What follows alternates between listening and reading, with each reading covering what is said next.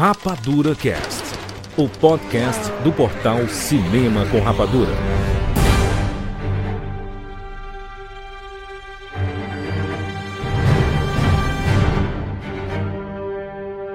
Seja bem-vindo, seres Rapadura em todo o Brasil. Está começando mais uma edição do Rapadura Cast. Eu sou Júlio de Filho e no programa de hoje nós vamos falar sobre a Marvel Studios e sobre o levante da Marvel. Será que realmente a gente está assistindo a gigante que deu uma caída? Subindo novamente? Estamos aqui com o Thiago Siqueira. A mim, meus X-Men. Olha, muito bom. Rogério Montanari. A Marvel voltou! Fernando Schmutz. Como diria o Coisa, o Quarteto Fantástico, é hora do pau! É. Olha, muito bom. Vamos falar sobre Marvel Studios. Vamos fazer uma, uma, uma recapitulação aqui de tudo que aconteceu recentemente com a Marvel, a, a baixa que a Marvel Studios estava tendo nos últimos anos por causa dos projetos, alguns fracassos, fracassos financeiros, fracassos que trouxeram mudanças dentro da Marvel Studios. E para uma semana em que a gente teve o trailer do Deadpool e Wolverine, né, a confirmação do nome, o trailer em si, o elenco do Quarteto Fantástico, um trailer do, da animação dos X-Men ali, X-Men 97. Caraca, foi muita coisa junto ao mesmo tempo. É, e a gente vai discutir, inclusive, a razão de acontecer é, o lançamento desses conteúdos todos que trouxeram uma empolgação que a gente não via há muito tempo, tá? Há muito tempo que não causava esse furdunço de pessoas, né, produzindo conteúdo e esmiuçando, olha, no minuto ali, no segundo, não sei o que, aparece tal coisa.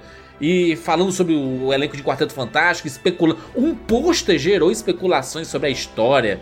Cara, tem muita coisa pra gente conversar nesse podcast. Lembrando que esse podcast faz parte aqui dos nossos podcasts do universo cinematográfico da Marvel, em que a gente fala sobre filmes e séries, desde lá da, da origem do MCU até os dias mais atuais. Lembrando que não fizemos as últimas duas séries, tá?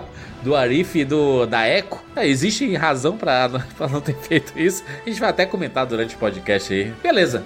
Vamos falar sobre Marvel Studios agora aqui no Rapadura Cast. Oi, eu sou o Léo, falando direto de Goiânia e bem-vindos ao mundo espetacular do cinema. James Bond. Life was life. You can't handle the truth. Johnny. I'll be back. And the Oscar goes to Rapadura Cast. a mim, meus X-Men.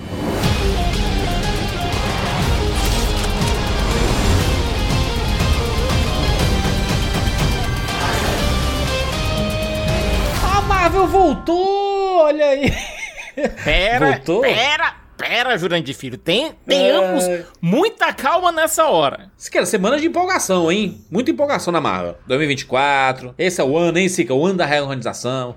O, o pôster que saiu me empolgou, certo? Mas a gente tem que analisar com alguma calma esse movimento que tá acontecendo com a Disney e a Marvel. Isso. Eu acho que esse podcast, inclusive, é pra isso, pra gente analisar com calma. Exatamente. Sim. Principalmente, porque se você Ah. for pensar bem aqui, vamos lá. Ih, lá vem o Rogério. O Chico Barney do Rapadura Cash. É um trailer de uma continuação de uma série dos anos 90 com a É. mesmíssima estética que não é, convenhamos, lá nada muito bonita, é muito nostálgica, mas não é bonito. Hum. O outro trailer, que é o do Deadpool, não traz nenhuma novidade. Isso. Nada de novidade, inclusive até algo que já é muito. Todo mundo já sabia, e obviamente, porque nunca ninguém escondeu isso, que é o Wolverine, por exemplo, ele não aparece. E a terceira é um desenho. É, não são nem eles ainda, é uma fanart. Não, é uma arte e uma confirmação do elenco, né? Pelo amor de Deus, né? Tem a confirmação do elenco também, né, gente? Não tem nada é sacanagem também, né? Como assim, cara?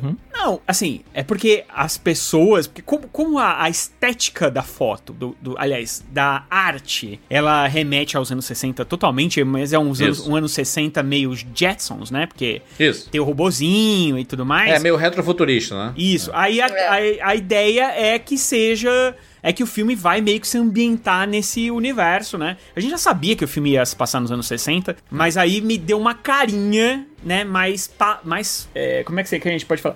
Não é palatável, mas é palpável, né? Que é- a gente realmente viu qual, qual vai ser a vibe do negócio. A forma de enqua- enquadrar o Quarteto Fantástico dentro do MCU vai ser, eles são dos anos 60 e eles vão cair no ano atual, entendeu? Eu- Assim, eu na- acho que essa, essa primeira aventura vai ser toda passada nos anos 60. No final é que eles vão pra época atual. Igual o Capitão América, né, Cicas? Exato. Ou então talvez nem isso, talvez eles vão bater lá no mundo bélico já, já levando pra guerras secretas. A gente não sabe ainda. É, Ah, tem um seja, ano né? ainda pra esse filme ser feito. A gente já tem diretor, o elenco já tá todo confirmado, a gente já tem uma estética. É diferente, por exemplo, do que tá acontecendo com o novo Jurassic World que estão querendo lançar. Isso. Daqui a um ano e quatro meses, sendo que o filme não tem sequer diretor, sabe? É uma coisa bem diferente. É Aqui a gente já tem um diretor que já tá trabalhando há algum tempo, um elenco tá sendo montado há algum tempo. É, já existe alguma preparação aqui. Duas semanas depois do Superman Legacy. Gente, julho do ano que vem vai ser um ano bom, hein? Vai ser um É. mês muito bom. Mas, gente, é julho, é mês de, blo- de estreia de blockbuster. Toda semana vai ter alguma estreia grande. GTA ainda tem GTA. Não é tipo, ah, Uhum. qualquer filme da Marvel, qualquer filme da DC. É Superman e Quarteto Fantástico, galera. Uhum. É briga de É, titãs. tem muita aí. coisa. Uma, uma coisa pra gente se posicionar aqui, né? Porque a gente começou a falar, né? E, e os assuntos se atropelaram aqui. Organizando aqui o universo cinematográfico da Marvel, a gente teve uma fase 4 bem turbulenta, né? Em termos de filmes, porque a gente teve uma pandemia, e aí os filmes se embolaram. A qualidade desses filmes foi questionada, eu diria, né? Porque se esperava muito pós Ultimato, né? O filme que fechou. A fase 3, na verdade, o filme que fechou foi Spider-Man, né? O Longe de Casa, Foi. né? Esse, em tese, é o filme que fecha. Mas a gente sabe que a história do, do Ultimato foi fechada ali no, no Vingadores Ultimato, em 2019. E aí, em 2020, é, iriam chegar vários filmes. A pandemia empurrou todos esses filmes pra 2021. E aí, a gente teve uma fase 4 extremamente complicada. A gente tem podcast sobre todos é, esses filmes, né? Do Viúva Negra, o Shang-Chi, Eternos, o No Way Home, que foi um grande sucesso.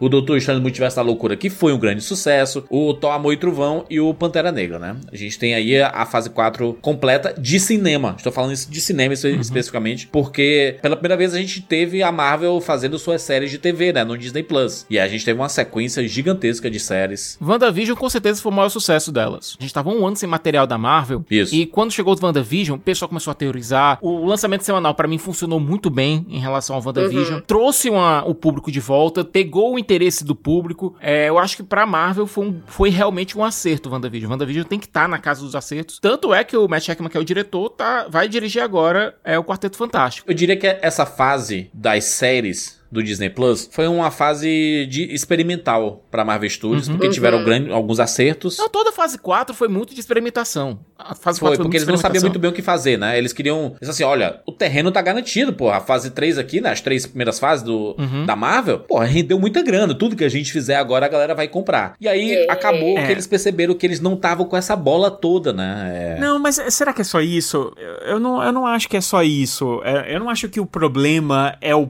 público em si. Eu acho que o problema é soberba da, da, da galera. Eu, a- não? é, eu acho que eles se descuidaram do material. Ficou aquela sensação de podemos ganhar dinheiro com qualquer coisa. Qualquer coisa. E aí eles Exato. começaram a fazer qualquer coisa de verdade, assim. Era uma, era uma coisa.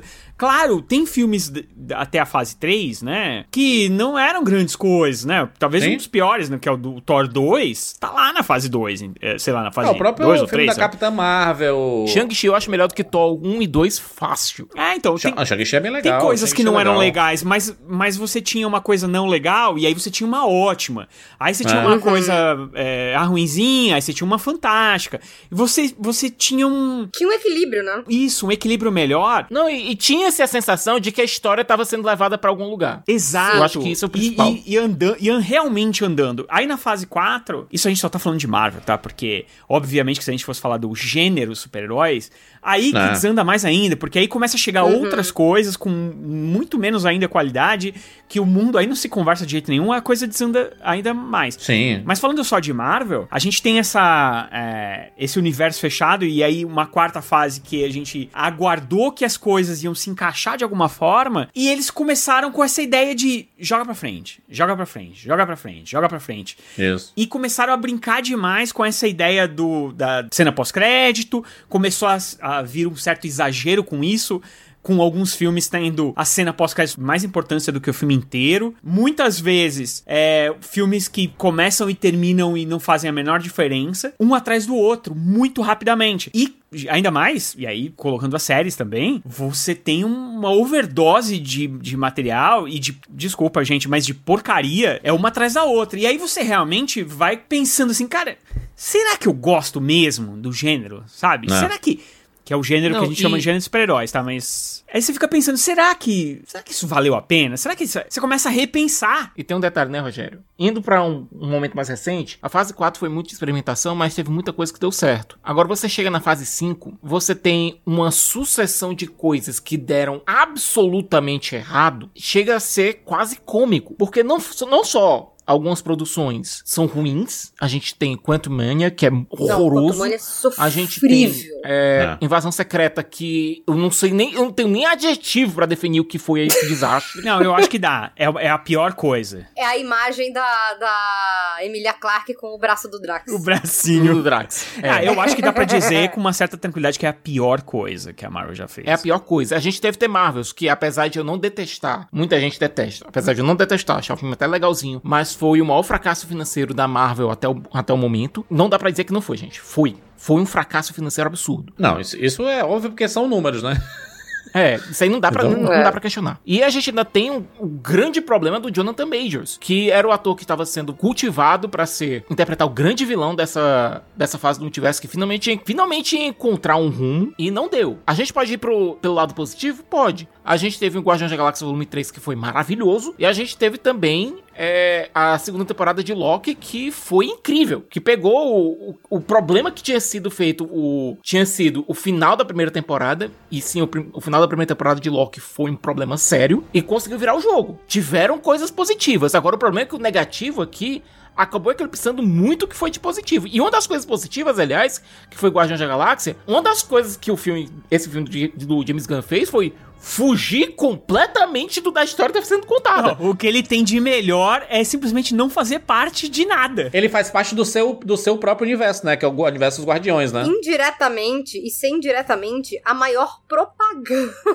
pra concorrência. E o Isso. James Gunn agora é o chefão da DC. Tipo, era o famoso É. despede-se na igreja do- de- dele, do MCU. E todo mundo agora tá tipo assim, agora ele vai fazer Superman em 2025. Tchau, galera. Se a Marvel te escolhesse, se ela pudesse escolher um filme pra dar errado, ela escolheria esse, pô. Vamos escolher um pra ser A fracasso. sabotar. Qual vai ser o que vai ser o maior fracasso? Esse aqui, entendeu? É, Eles eu, teriam eu- escolhido eu acho esse. que tinha um problema, assim, ó. Porque se a gente pega até a fase 3 ali, o máximo que a gente tinha eram três filmes da Marvel por ano, né? Que a gente já na época falava assim, caraca, são muitos filmes, né? Antigamente eram dois, né? At- Até 2016 ali, eram dois por ano, né? E aí a gente falava assim, caraca, são os dois momentos do ano que a gente vai ter o nosso É. momento Marvel ali, né? Era bem legal e tudo. E aí começaram a ter três. Porque quando a gente tá gostando com dois, pô, se tiver três vai ser massa, né? Então vamos ter três filmes. Aí os filmes espalhados durante o ano, tranquilo. 2019 acabou a Saga do Infinito. Começou a fase 4 um ano depois, porque 2020 não, não teve filme, aí um ano depois. Aí, em 2021, saem quatro filmes da Marvel, mais as séries. Gente, saíram quatro filmes da Marvel dos cinemas e cinco séries no Disney Plus. A gente sabe que esse engavetamento acabou acontecendo por conta da pandemia. A gente sabe disso. A questão é, o Kevin Feige ele não tinha muito o que fazer porque como ele- esses produtos estavam entre aspas muito ligados e um dependia, um puxava o outro, Isso. ele tinha que lançar isso. E a Disney tava precisando desesperadamente de caixa. Ele se arrependeu, né, Sicas, de ter. O projeto do- da- das séries era relacionar as séries ao- aos filmes pra dar justificativa pras séries. Tipo assim, olha, veja a série porque vai ser importante pro cinema, entendeu? As séries não conversam com os filmes, tanto que a gente vê o WandaVision, que é maravilhoso, que fecha uma história e abre uma possibilidade pro futuro. E aí chega um Doutor Estranho no Multiverso da Loucura, parece que não existiu WandaVision, sabe? E aí tem que fazer uns arremedos de história, e aí re- repete o plot da, da Wanda com, em um outro ambiente, assim, sabe? Então são coisas que acabaram não conversando muito, né? Inclusive, eu nem nem sei se. é O Sicas falou, né, que era importante ele lançar porque uma- um conversava com o outro. Tanto não conversavam que ele mudou a ordem, cara. Lembra que a ordem não era pra ser a ordem que foi. Ele precisava manter essa aura de que uma coisa ia puxar a outra. Mas ele deletou muita coisa também, né? É, Eu acho que ele cresceu o olho mesmo, no sentido de que é, ele achou que as pessoas estavam prontas pra aceitar qualquer coisa, cara. Eles, Isso. eles falando, meu, é isso, as pessoas estão se emocionando vendo a, a abertura. Pô, eu lembro disso, real. Primeira vez que eu vi a- aquela abertura da Marvel na, sé- no, na, na série do WandaVision. WandaVision, eu fiquei, assim, chegou a, a dar uma certa emoção, porque fazia um tempo que a gente não via. E aí, de repente, tu vê aquilo e tal, e assim... ele podia ter que- utilizado esse ano, ele podia ter utilizado esse ano a favor dele. Até porque, cara, WandaVision, esse ano que a gente teve sem Marvel, quando chegou WandaVision foi um assombro. Era o que todo mundo falava, era o que todo mundo tava discutindo. Era cinema na TV, né? No streaming, né, cara? Era qualidade. O, o próprio Falcão Soldado Invernal também tem muita qualidade. A primeira set piece de Falcão Soldado Invernal Nossa, É incrível. muito boa. Parece cinema mesmo. É, mas ele já foi se perdendo ali. Ali, cara, a gente fez transmissão de, de quase, de muitas dessas séries, né? A gente Isso. achou que ia fazer sentido. A gente fez transmissão de várias delas. É, de que as séries iam se, se- se justificar no fim das contas e tudo. E a gente viu que os projetos, na verdade, estavam meio perdidos, né? Ou as séries estavam pra um lado, os filmes pro outro e. Quando começou a vazar coisa de bastidores, e a gente É. descobria que eles estavam fazendo séries sem showrunner e sem gente que sabia como fazer série, e querendo trabalhar como se fosse filme, E o Kevin Feige não tava dando conta também, né? Da quantidade de produções de cinema e a quantidade de produções é, de séries ao mesmo tempo, porque não eram só as séries que estavam sendo produzidas, eram coisas futuras. Porque é tudo é meio uma, um, industrial, né, mano? Outra coisa que também começou a ser um grande problema com esse acúmulo de, de séries, com filmes e tudo mais, é que os próprios profissionais de efeitos especiais não tinham Isso. mais como suprir essa demanda. E foi aí E que eram os- começou tudo a ficar esquisito. E, e Fê, ele- eles eram os, os alvos, né? Por muito tempo, eles foram os alvos de críticas, assim, de todo mundo. Caraca, que lixo esse CGI da Marvel. E ataca quem? Esses profissionais. A galera, caraca, gente, mas a gente não teve tempo Não, pra e fazer. outra coisa, tem uma frase que o Gaveta usou, que é o seguinte: uma mulher faz um menino em nove meses, gera uma criança em nove meses. Mas se você pegar nove mulheres, elas não vão conseguir gestar uma criança em um mês. Exato. Precisa de tempo para efeito especial ser feito. Você precisa deixar os computadores renderizando. Você precisa farmar muita coisa, gente. Não. Você a Marvel acabou sobrecarregando os profissionais, os artistas de efeitos visuais. A Marvel acabou sobrecarregando o próprio público. E aí veio essa declaração recente do, do Bob Iger. Ainda para completar, no meio desse inteiro a gente ainda teve a chegada do Bob Chapek, o Bob Chapek irritando a comunidade artística inteira, especialmente Isso. das Sim. maiores atrizes que ele tinha no, no, no hall de talents dele, que era a Scarlett Johansson. É. O Bob Chapek foi basicamente chutado da, da, da presidência da Disney. Gente, esse homem ele não conseguiu ter um acerto. Ele não conseguiu ter um acerto. É É porque inacreditável. o, o lançamento do Viúva Negra tava confirmado que ia ser no cinema, né? Tava no contrato e que a Scarlett Johansson ia receber uma parcela dessa bilheteria. E aí, como o filme foi lançado ao mesmo tempo no Disney Plus e nos cinemas, né? No, no Disney Plus você tinha que pagar pra assistir no Premiere Access. Ela disse assim: Olha, eu quero uma parte dessa grana aí, rapaz. Porque Óbvio. o meu filme não fez mais dinheiro nos cinemas porque vocês tiraram a possibilidade. Aliás, você deram outra possibilidade das pessoas assistirem. E muita gente assistiu de casa. Então eu quero uma porcentagem disso. E o Chapek disse que ela tava sendo ingrata e que era um absurdo. E é foda, né?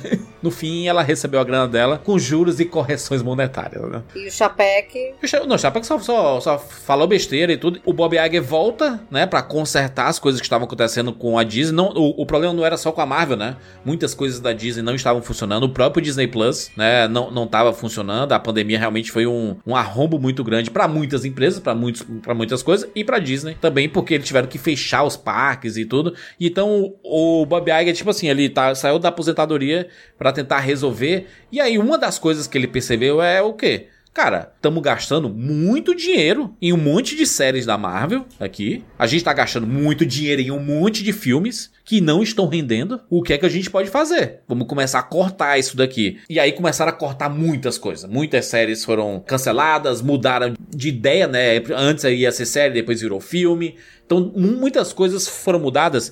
E Uma se... série maior que ia ter 10 episódios, acabou tendo só 5. O que é o caso de Echo, né? A gente fala já já Uhum. disso. E se é, o projeto das séries da Marvel começasse agora com Bob Iger, essas séries não sairiam no Disney Plus, elas seriam filmes. O Sim. WandaVision seria um filme. Falcão e o Soldado Invernal seria um filme, não seriam séries para pro, pro Disney Plus. E a gente teve dois eventos que são sintomas claros dessa mudança. Primeira coisa, estava sendo feita a série do Demolidor com uma equipe, certo? Nessa série do Isso. Demolidor, ia demorar 4, 5 episódios para o Matt Murdock vestir o uniforme de Demolidor. É. Você lembra do anúncio na Comic Con? Kevin Feige Uhum. falou assim: olha, vão ser o quê? 18 episódios. É, de Uhum. De Demolidor. Uma temporada com 18 episódios. Em 2024, gente. Quem pode imaginar que, que essa é uma ideia boa? Me explica. E disseram, gente, isso aqui não tá dando certo. Pegaram seis episódios que já haviam sido filmados e jogaram no lixo. Demitiram os diretores e os roteiristas. Aí não, não dá pra dizer que o Kevin Feige não sabia das coisas, porque foi ele que fez o anúncio. Porque ele, ele falava, esse aqui é o novo Demolidor, é, a gente tá usando os atores das séries da, da Netflix, né, do Demolidor. Mas é multiverso, do- gente, é multiverso. Universo, o quê? É multiverso aqui, então a gente vai usar, mas vai dar uma... O nome Born Again é com a ideia de meio que fazer um reboot, um remake, usando... É um soft remake, né? Pegando Uhum. personagens e atores que já interpretaram esses personagens em outro momento, Soft mas... reboot, Viras. Um soft reboot, né, no caso. E aí, eles dão uma nova roupagem aqui, mas aí no fim, o que é que aconteceu? Filmaram, o Kevin Feige falou assim, esquece essa porra aí, né? Parece que ele, ele esqueceu que era- como, como era o projeto, ele mandou deletar tudo, e vai ser realmente a continuação da série da Netflix, entendeu? No fim das contas. Canonizou tudo que tinha sido feito na Netflix. É a quarta temporada, é a quarta temporada da, É. da Netflix, entendeu? Canonizou tudo que tinha rolado na Netflix, tudo, não só Demolidor, mas Jessica Jones, Luke Cage, Punho de Ferro, Defensores, é, Justiceiro, tudo agora é MCU. Tudo Porque eu agora tá lembro, dentro da Sicas, cronologia. Eu, eu lembro que quando eu comecei a assistir essas séries da Netflix, eu fiquei feliz de ver uma, uma série de TV na época que mencionava as coisas do MCU. Porque eu lembro do começo do Demolidor, ele posiciona a gente dentro do MCU. Mais ou menos. É o gigante verde. Não importa, não importa. É? Ele, ele, ele coloca a gente lá. A gente tá posicionado. É um bairrozinho de Nova York. A gente tem, tem noção que ele, ele tá lá. O Agents of Shield fazia isso muito no começo também, né? Agents of Shield, Inumanos, Manto e Adaga e Fugitivos não foram canonizados. Só as séries da Netflix que entraram dentro do cânone do MCU. Que é triste no caso de, de Agents of Shield, que fazia o possível e o impossível pra conseguir se manter dentro do cânone da Marvel. Pois é, mas, mas ô Sicas, você sabe por quê, né? Que o Shield não faz parte do MCU. Porque o Kevin Feige, né? E aí é um bom off aqui, tem o Nemesis dele. Ele tinha o Nemesis dele na, na Marvel Television, que era tipo p pra gente, entendeu? Não tinha como. Kevin Feige ele tinha um problema sério com o Ike Perlmutter. É um cidadão que tinha um... Ele tinha uma tendência a um raciocínio dizendo o seguinte. Filmes de ação, blockbusters, que tenham como protagonistas minorias ou mulheres, não funcionam. Sim, era essa era o discurso dele, né? Era o discurso dele. E ele Não que o Bob só- Chapek há pouco tempo não tenha dito algo Sim, Similar. sim, é. parecido, tá? Disse uma coisa parecidíssima com isso daí, tá? Só que com outras A, palavras. co- a coincidência é que ambos foram demitidos, né? Aliás, foram convidados a se retirar, né? É bom, é mais. Não, no caso, no caso do. Ike Perlmutter, é, ainda tá rolando uma briga porque tá se rolando uma briga por proxy. É que o Ike Perlmutter ainda tem aliados dentro da, da Disney e ainda existe ainda uma briga por comando, sabe? Ainda tem acion, ele tem acionistas que estão que são do lado dele e que acabam meio que puxando. Isso aí é uma outra história que eu acho que não vale a Isso, pena é. entrar aqui porque É. é, é muito insider e é, e é muito, muito de bastidores. O que vale a pena comentar aqui é o seguinte: a gente teve essa mudança de 180 graus em relação ao entendimento que se tinha com as séries da Netflix. Essas séries foram canonizadas e colocadas é, como canon quase que do nada, durante É. a exibição de Echo, durante a feitura de Echo. Que era uma série com 10 episódios, foram cortados pra 5 e você sente isso assistindo a série. Série da Echo que o- tinha um tom específico e na edição se transformou em outra coisa. Eles pegaram o Echo e trouxeram pra um tom muito mais próximo do que a gente vê nas séries da Netflix. É. Honestamente, eu acho que isso acabou fazendo bem pra série, e acabou fazendo até, faz até um bem pra MCU que precisava de um, de um ramo um pouco mais, é, eu não vou dizer adulto porque eu detesto esse termo, mas vamos dizer um, um ramo um pouco mais brutal. O pontapé desse novo selo que a Marvel implementou, né? Que é esse Uhum. Marvel Spotlight, que é a ideia de fazer É, Esse, esse Marvel Spotlight não é. Ah, são séries que você pode assistir sem se preocupar com o passado. O primeiro episódio de Echo é basicamente um preview on Echo. Exatamente. Já que você não viu as outras coisas, não viu o Gavião Arqueiro, não viu nada ali, não sabe que é essa personagem, não sabe que é o Rei do Crime, não sabe nada, então eles fazem uma, uma introdução. É, mas o Marvel Spotlight, a minha sensação, sensação que eu tenho com esse selo, não é fazer séries que funcionem sozinhos. Essas são séries baratas. São séries que são feitas com baixo orçamento. O que eles vendem como, como Marvel Spotlight, eu vejo muito mais, por exemplo, Lobisomem da Noite. Lobisomem da Noite seria um ótimo exemplo de um Exatamente. Marvel Spotlight do jeito, que, do jeito que eles querem vender. Esse negócio de Spotlight é loucura total. Porque, pra mim, eu, eu não consigo não enxergar isso como um, um jeito de. Um, truque. remedo, um truque, cara. Um assim, truque, é. eu não quero. Sério, eu não queria mesmo ser essa pessoa que, que fica é, criticando essas coisas e tal, mas.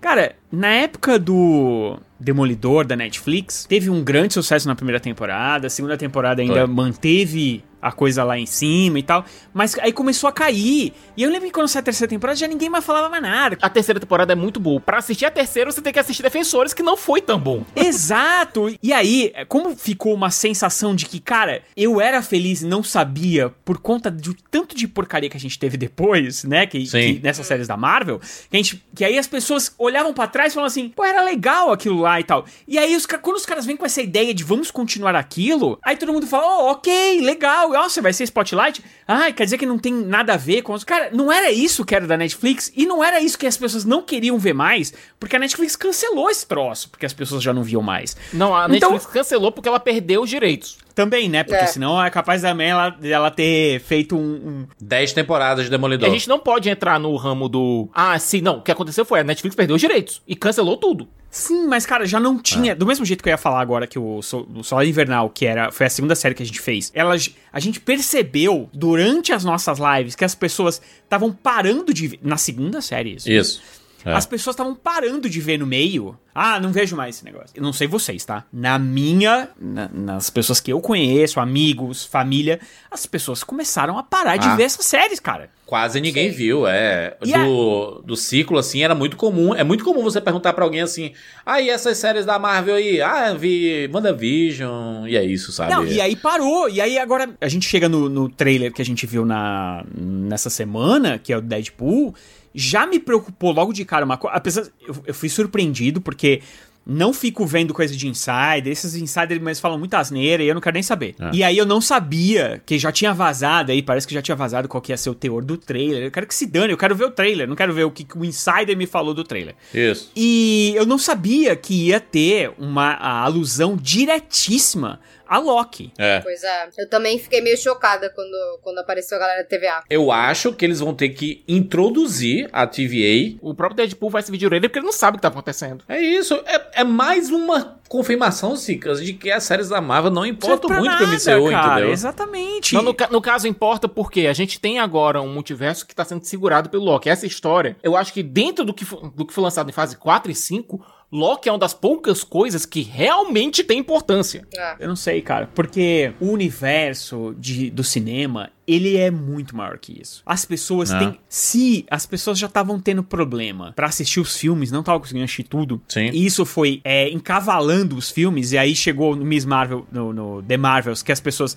Muita... Eu, cara, eu, eu realmente conheço muita gente que não foi ver porque não viu série, não viu outros filmes, se perdeu. Parecia dever de casa. É, ficava uma sensação É. de caramba, isso de novo. Mas eu acho que no, ca- no caso de Deadpool 2, na- no caso de Deadpool e Wolverine, você tem uma coisa, que- um artifício que é o, o próprio protagonista da- do filme, que é o Deadpool, ele vai ter que ser informado do que tá acontecendo. Então, Não, acho, acho que o Deadpool é um filho diferente, porque o Deadpool, ele zoa, inclusive, com esse tipo de proposta, entendeu? De, de, ah, de continuidade, não sei o quê. Ele fala a com você. de Não, vai parede. Ele fala, tipo, ah, eu sou o Jesus da Marvel. É capaz dele chegar e falar assim, ai... Você nem viu Loki, né? Tipo, vou explicar pra vocês aqui o que é o que é essa série aqui, sabe? e é um personagem que consegue fazer isso rápido e de maneira divertida. E é por isso que esse filme, esse filme, o Deadpool e Wolverine, que acabou sendo o único filme da Marvel de 2024, da Marvel Studios, ele é um produto perfeito pra Marvel esse ano. É um produto perfeito, porque ele é livre, ele se zoa, ele vai zoar essa quantidade de coisas que foram feitas. Ele mesmo fala no trailer.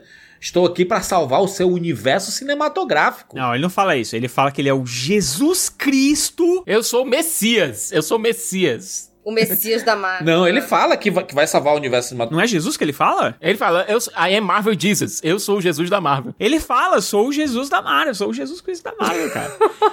É, e, e assim, isso eu esperava. Não, a, a zoeira, isso que você que você falou, que vocês estão falando, eu esperava. A zoeira, piadocas e tal, não sei o quê. O que É. eu não esperava, e aí esse trailer levou muita gente a acreditar nisso, é que este filme é impor vai será importante para o restante da, da, da saga do multiverso e coisa do gênero. Isso é uma loucura do cacete. Se tem um filme que vai ter público alto e que pode levar a galera pra assistir É os esse, próximos é. capítulos, é esse. Se existe um filme onde a Marvel Studios não pode errar, é em Deadpool e Wolverine. Eu, eu, eu acho que é um, é um filme que ele tem um retorno financeiro certo pra Marvel. É um produto. Não, se ele der menos que bilhão, é. Não, não vai é- dar, não vai dar. Esse, esse, esse filme é muito difícil de- de não dar, sabe? Assim, é bilhão. Esse é um filme que vai gerar muito merchandise e tudo. Vai ser o- realmente a ressurgência da Marvel nesse sentido. Se eles estão sentindo falta do bilhão, né, do retorno financeiro, esse, esse é o filme que vai dar. Se os outros filmes do Deadpool, sozinhos, quase deram,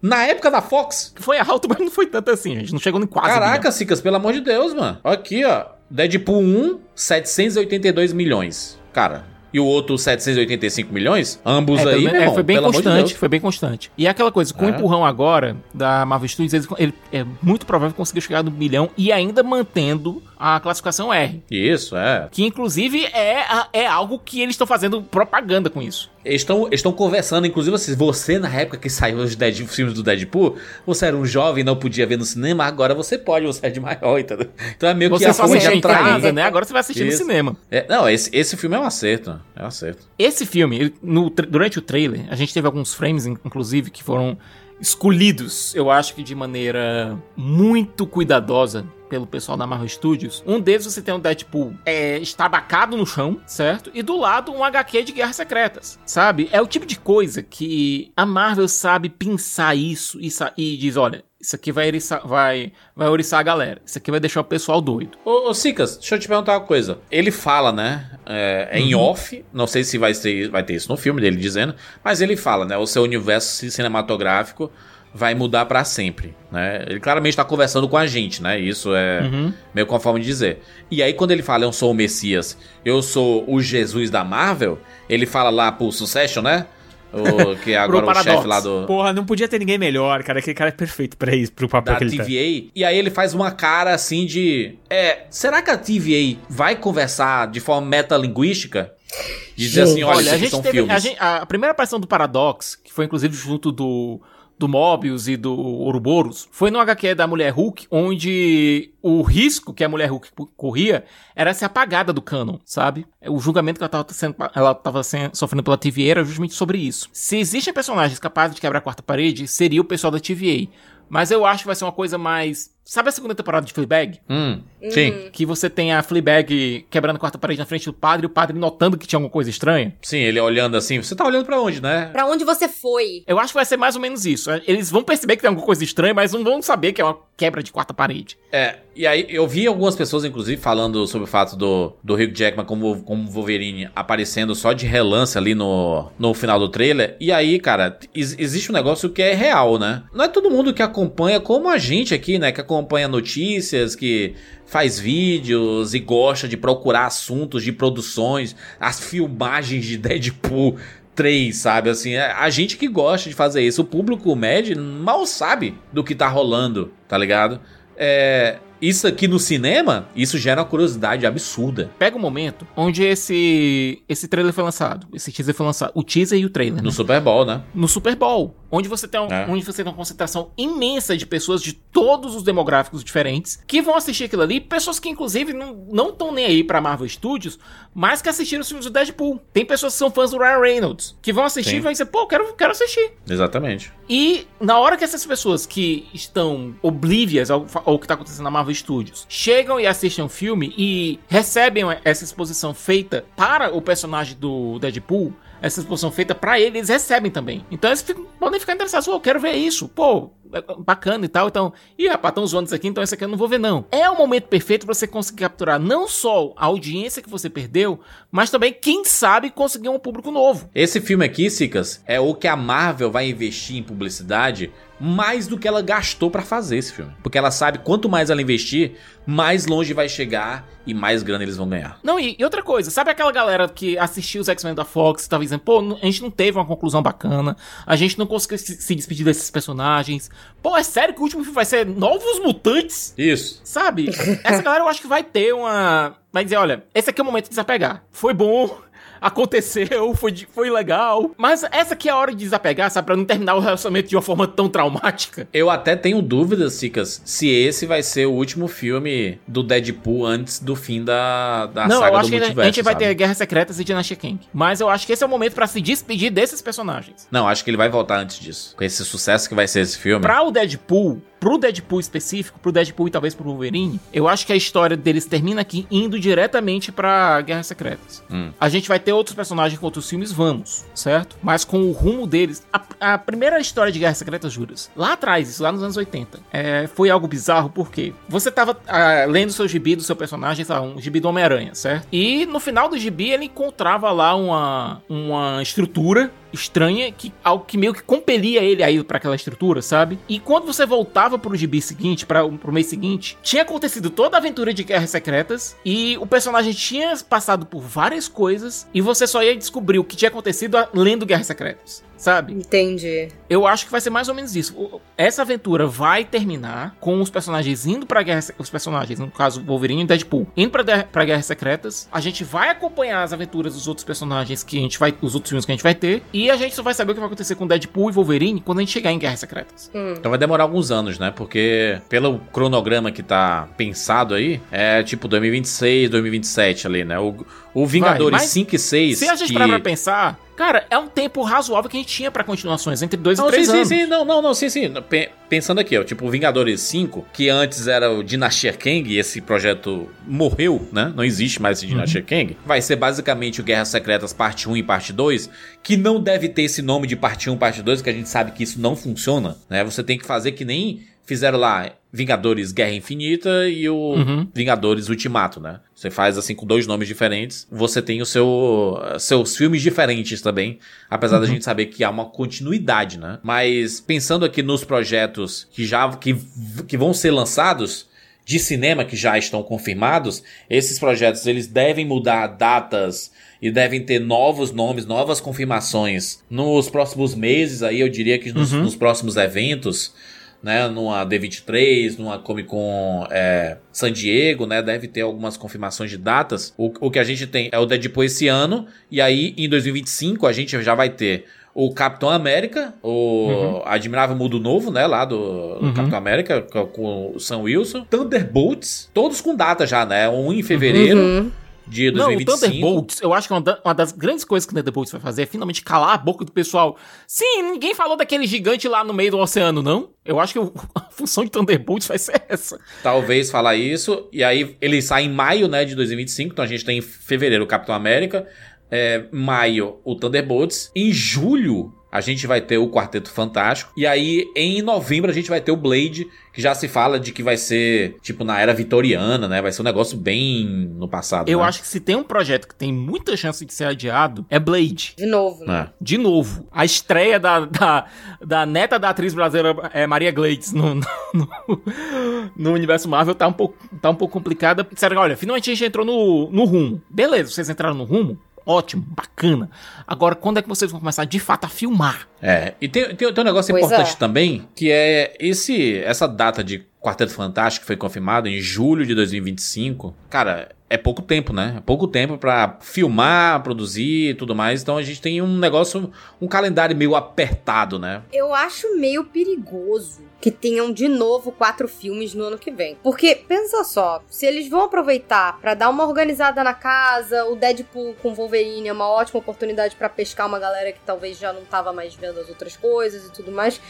Aí tu vai entupir a galera de novo? Mas é porque eles não estão enxergando, Fê, que saturou a Marvel no cinema. Eles estão enxergando que as séries são as culpadas da supersaturação, sabe? Porque não é Eu não- eu não o sei, MCU, não. num geral, tá muito saturado. Eu sei que, tipo assim, se você tem projetos diferentes, como, como o, o, Quarteto Fantástico vai ser o evento aí de tentar dar uma ressuscitada ne- nesse universo de super-heróis, é, eu acho que isso vai ditar um pouco o que é. Como que as coisas vão ter que ser dali pra frente, sabe? Porque é isso que vai, acho que, estabelecer essa fase nova. Porque até agora, assim, tudo que rolou depois do Vingadores Ultimato, meio que meh. Então uma parada muito de nostalgia, né? Tipo, Homem-Aranha foi legal, ver lá o Andrew Garfield, ver o Tobey Maguire. Sim, sim. Cara, Eternos. Eternos era um filme que o Kevin Feige tava convencido que ia ser a porta de entrada de- da Marvel. Aliás, a porta de entrada foi já com Pantera Negra.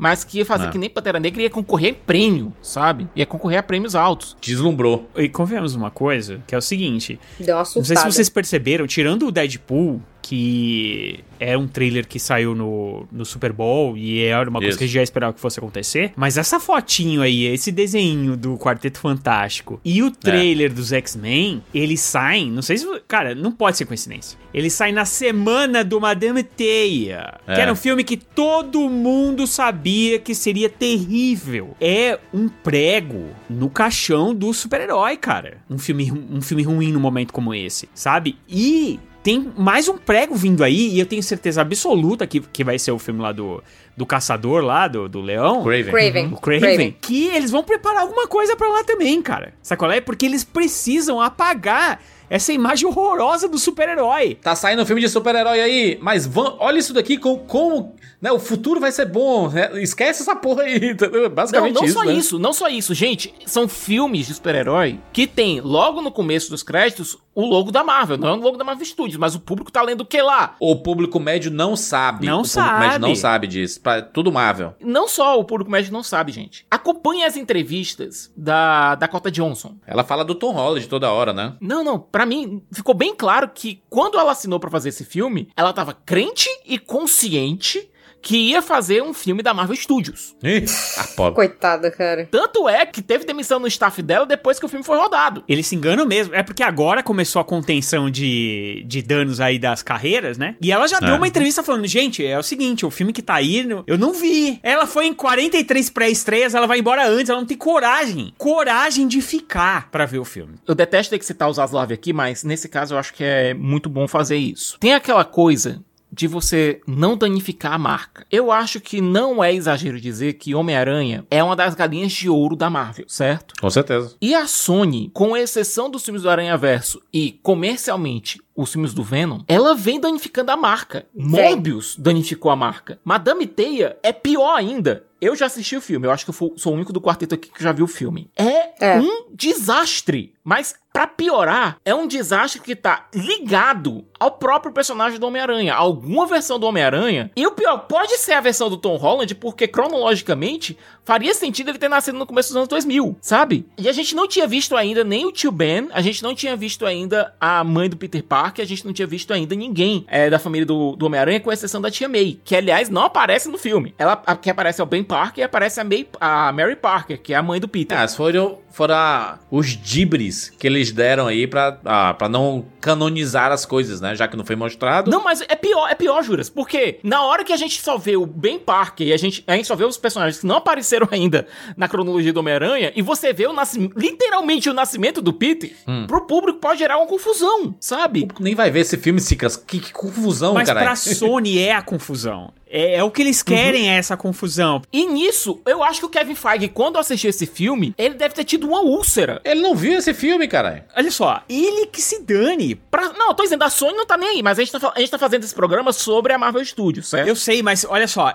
É- é- a parada, Cicas, é que é o seguinte: ele veio mamando nesse tempo aí, a Sony só tá é, é fazendo o papel dela, que é mamar também, entendeu? Então, assim, se os filmes vão ser bons ou não, a Sony tá pouco se lixando. A marca Homem-Aranha, com esses dois filmes, esses filmes que vão sair esse ano, eu não posso dizer nada do Venom, porque comercialmente ele funciona. Como ele é uma comédia estilo. Vai, a gente pode chamar. A gente pode até dizer que ele é, ele é o Deadpool da Sony, porque ele pode brincar, ele zoa. Uhum. É, é uma comédia. Eu acho que a comédia ela não machuca tanto. Agora o Morbius não. É, a gente pega Morbius, que literalmente utiliza é, elementos de do Homem-Aranha do MCU. Ele tira o Abutre lá do MCU e coloca nesse universo maluco lá do Morbius e do Venom. Você pega o Madame Teia, que brinca com toda aquela coisa do nascimento do Peter Parker. São dois filmes que podem ser ligados ao Homem-Aranha que está na Marvel Studios e danificar a imagem da Marvel Studios por, por tabela. E eu dou um antebraço se o, se o filme do Craven também não vai ter ligação, porque a ideia é essa. É essa, Eles estão é criando essa. o universo deles. Eles só não Isso. podem usar o, o, o Menino Holland, entendeu? Porque por causa do acordo com a Marvel e tal. Então, eles vão ficar É. jogando aonde eles puderem jogar. Na brecha, né? Exatamente. A Marvel Studios valoriza o Homem-Aranha do Tom Holland, porque ela coloca a sua produção e coloca dentro do seu universo cinematográfico. E aí, por exemplo, o último filme faturou quase 2 bilhões em bilheteria. E aí a Sony, ela vem assim: opa, peraí, né? Ele, esse, esse universo aqui é muito popular. Vou fazer meus filmes, né, relacionados a ele, porque eu posso. Deixa eu jogar uma lama, um lixo Não é aqui nesse bueiro pra entupir tudo. A Sony pode chegar e, e falar assim: gente, o Homem-Aranha é meu. Exato! Porque E é dela mesmo. É, e quem que tá. vai jogar. Tipo assim, É. eles jogam junto. Eles. Pô, eles não cederam pra Marvel aí? Não, não é meio que um bem bolado? É um bem bolado. Só que assim, como é que a gente vai ganhar mais dinheiro com isso? Eu fico imaginando os caras sentados e falam assim: o que, que tem aí? O que, que tem? O que, que tem? Olha aí, olha aí, olha aí. Aí os caras olham lá no. Ó, tem a Madame Teia, tem a Tia May. Tem o, tem o- Lembra que eles iam fazer o filme da Tia May? Cara, eles vão fazer. Mas, Rogério, sabe o que é o grande problema? Eu acho que essa galera, eles não sabem a hora de sentar e mudar de ideia. O problema não é isso. O problema é que eles anunciaram esses filmes de vilão C, vilão D do Homem-Aranha há muito tempo. Né? Você já, já tem dois Venoms, você já tem Morbius, já tem o Craven, agora Madame Teia, já tem tudo Sim. isso rodado, tudo isso planejado. Venom 3 já tá rodado também. Mas, gente, eles não precisariam ficar fazendo esses filmes de personagem B, C, pintado de anti-herói, como se fosse uma versão muito esquisita e, sei lá, indie do, do Malévola da Disney, só que versão super-herói, sabe? Eles têm literalmente um aranha-verso. Eles poderiam fazer um baita filme da Spider-Gwen. Eles poderiam fazer um filme do Spider-Punk. Eles poderiam pegar todos esses personagens que são fodas no Aranha-Verso e passar pro live action. Isso seria muito mais fácil. Ou até mesmo fazer muito filmes mais animados, né? É, mas a gente sabe que, infelizmente, no, a animação ela não, não é valorizada em. E em eu nada. acho que eles não, não vão gastar esses personagens em filmes da Sony. Eles vão fazer no Marvel Studios, entendeu? A Sony não pode usar? Não sei. Fê, imagina só. Eu sei que o Rogério não gosta muito de insiders. Geralmente eles são merda mesmo. Mas tem um boato que eu acho que é bem coerente com o que tá acontecendo. O boato é o seguinte: a gente sabe que os heróis urbanos da Marvel estão passando por uma, ma- por uma saga própria, que seria a ascensão do, do rei do crime a prefeito de Nova York. E a Marvel tá querendo utilizar o Homem-Aranha para ser a culminação dessa pequena saga e fazer tipo uma, uma guerra civil com, com os heróis urbanos. Aproveitar o, o Homem-Aranha o Homem-Aranha 4 pra fazer uma história mais pé no chão com, com esses heróis urbanos. Inclusive, combina muito, já que o final de o, Sem- do Sem Volta pra Casa, do No Way Home, Uhum. foi exatamente o Homem-Aranha ficando mais pé no chão, né? Ele sozinho, tendo que se virar. Meio que um. Pagar o aluguel. Né? O Homem-Aranha, um recomeço, né? É. Isso, perfeito. É isso aí, Juras. Esse é o raciocínio do Kevin Feige. Qual o raciocínio da Sony? Aranha Verso fez dinheiro. Trazer os aranhas do Sam Raimi e do Mark Webb pra interagir com o Homem-Aranha do, do MCU deu certo. Vamos fazer isso de novo. Hum. A Sony tá querendo um filme mais próximo de Sem Volta pra Casa. Enquanto a, a, a Marvel Studios tá querendo seguir o que Sem Volta pra Casa começou. Essa ideia deles pegarem esses vilões que eles estão fazendo filme solo e botar que, sei lá, o personagem, o Homem-Aranha do Andrew Garfield do universo deles, seria muito maneiro. Eu acho que o público tá pronto pra isso. E o Andrew Garfield quer. O Andrew Garfield quer, o Bob ama o Homem-Aranha, entendeu? E ele já falou que faria. Ele ainda é jovem, dá pra fazer. O problema é produção, qualidade de produção. É porque esses filmes, se não tem a mão da Marvel Studios, todos os filmes que a Sony faz são lixos. Todos esses Venom, Venom 1 e Venom 2 são dois lixos. É, Que dá pra falar com Em tranquilidade. cima da é um comédia, as pessoas gostam. O Venom é um ícone, é um, é um ícone camp, é um ícone camp. É pobre cinematograficamente falando, é isso que eu tô falando, entendeu? O Morbius. Nossa, esse- esses filmes são muito ruins. Por quê? É só a Sony gastando pouco dinheiro, trazendo galeras ale- aleatórias pra fazer esses filmes, sem muito cuidado em roteiro e tudo mais. E aí eles estão fazendo aos montes, porque você pensa assim: "Ah, mas não deu dinheiro no cinema". Cara, mas coloca no VOD, vende pra streaming. A Sony capitaliza de alguma forma com esses filmes. O Morbius mesmo, ele na no meme ele capitaliza, sabe? Porque as pessoas criam curiosidade de querer ver esses filmes Gente, ruins, sabe? eles fizeram relançar o Morbius no cinema e a, e Foi horrível, foi horrível. é. a da produção achou que genuinamente o pessoal tava interessado. Meme! Era literalmente meme! Eu não consigo acreditar, eu não, eu não consigo. Eu fico pensando assim, gente, não é possível. Todo mundo que tá de fora enxerga. Como que não tem um, um querido para avisar lá de dentro da empresa de gente? Gente, é gastaram 80 milhões de dólares em Madame Teia. Eu quero voltar aqui pra, pro meu ponto principal. Vocês não acham que um filme como- Madame Teia, que ele brinca, samba no, no meio da, da corda, da corda bamba, pra fazer parte da cronologia do Homem-Aranha? Ele, literalmente, o filme faz isso, gente. Pode prejudicar a Marvel? Pra mim, a Marvel Studios, pra mim, pode. É claro que Um desastre e- desses? Tanto é que eles ligaram um botão lá de contingência, Isso, né? Porque a saiu ideia Madame Teia, libera o elenco de Quarteto Porque, cara, eu Fantástico. duvido, eu duvido que a ideia de lançar o, o, o- o elenco de Quarteto Fantástico seria o dessa trailer forma. não. O trailer de Deadpool não, porque, enfim, foi no Super Bowl, né? Mas eu acho que o trailer de X-Men sair agora também. Porque assim, eles estavam com isso pronto já, e a- eles vão lançar em algum momento, eles iam esperar alguma coisa e tal. Isso. Cara, é. e é isso, a ideia é vamos, vamos tampar esse negócio, porque se as pessoas ficarem na cabeça que filme de herói é isso aí que a Sony tá fazendo, Isso. Ferrou! É. errado da Sony fazer? Claro que é, porque é, é- esse é um filme de executivo, tá na cara. É filme de executivo, que é Sim. o cara. É, vamos investir o mínimo possível e ganhar o máximo possível. Essa é a É. ideia. M. Pascal, M. Pascal, ela faz isso, Dane-se M. a Pascal. qualidade. Tanto que eles pegaram os mesmos roteiristas. Os mesmos roteiristas Você do pode dizer do tudo, Morbius. tudo desses dois caras, desses roteiristas de Madame Teia. Mas os caras, ao menos, são constantes. Os caras escreveram O Último Caçador de Bruxas, escreveram O Deuses do Egito, Morbius e Madame Teia. Então, eles têm amizade, não é possível. Eles devem ser muito legais, cara. Não é possível. tipo, é possível, porque eles continuam tendo trabalho. O, é, e, e vão continuar Eu tendo aí. duvido que eles descumpram um prazo. Eu duvido que Matt Sazama e Burke Sharpless descumpram um prazo. Eles devem escrever mal pra cacete, mas entregam tudo no prazo. É, não é possível, cara. Alguma coisa eles têm de bom aí. Devem ser legais, deve cobrar barato. Alguma coisa acontece, porque é impressionante que eles continuam tendo emprego depois de todos esses filmes Ou- horrorosos. Ou eles viram alguém escondendo um corpo aí que não devia. Pode ser, eles. a- o negócio é que a, a Marvel ela precisa se proteger, porque essa ideia do super. A, a DC já tá fazendo. É, de sumir. Sumir. Sumiu. Puf, sumiu. É, e a ideia deles vai ser essa. A Marvel meio que também tá fazendo isso. Ela desaparece por um ano, bota uma comédia no meio, que é mais ou menos um Venom, que, é, que a Sony fez. Joga um Venom aí no meio, que é, que é o Deadpool deles, trazendo personagens da, da, da- lá da, da, da Fox, né? E tudo mais. E beleza, show. Mas essa não adianta só sumir. Porque enquanto a, a Sony continuar fazendo isso, já Viu só uma era. coisa, viu? Eu fui aqui no IMDB do Madame Teia. A Amy Pascal não está envolvida. Ela não tá com o nome nesse negócio. Mas por quê? Ela mandou tirar o nome dela. acho.